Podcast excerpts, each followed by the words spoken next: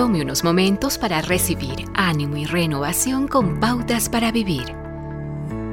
En una reunión del Ejército de Salvación, un joven baterista, parte de la banda de esa organización, compartió sobre su pasada vida y cómo había cambiado.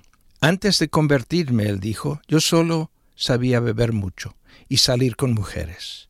Pero ahora no hago ninguna de esas cosas. Agregó, desde que me convertí, todo lo que hago es estar en esta esquina y tocar esta vieja batería.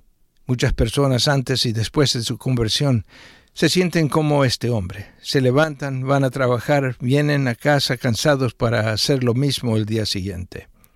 O las madres que llevan a sus hijos y a otros niños en el auto a la escuela, luego van a comprar comestibles para asegurarse que los niños tengan comida y así repiten su rutina. ¿Cuál es el propósito de su vida?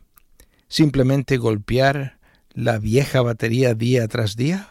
¿O hay más? La Biblia dice que fuimos hechos a la imagen de Dios. Eso da definición y propósito a la vida y afirma que Dios tiene un plan para sus hijos. Sin Dios la vida parece que no tiene sentido, como un viaje sin destino. Entonces, ¿cómo entra en una relación con Dios?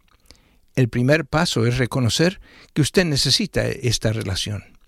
El segundo paso es entender que Dios envió a su Hijo para llevarnos a esa relación, para mostrarnos el camino de regreso al Padre. El siguiente paso es descubrir cómo Dios quiere que viva. Su proyecto, sus directrices y la realización de ese propósito. Usted encuentra esto en las páginas de la Biblia, el libro de texto atemporal. Al acercarse al Padre, usted recibirá orientación para que pueda amar, vivir y disfrutar. Es la única forma en que la vida tendrá un sentido, tendrá un propósito y será el propósito de Dios. Acaba de escuchar a Eduardo Palacio con Pautas para Vivir, un ministerio de Guidelines International. Permita que esta estación de radio sepa cómo el programa le ha ayudado.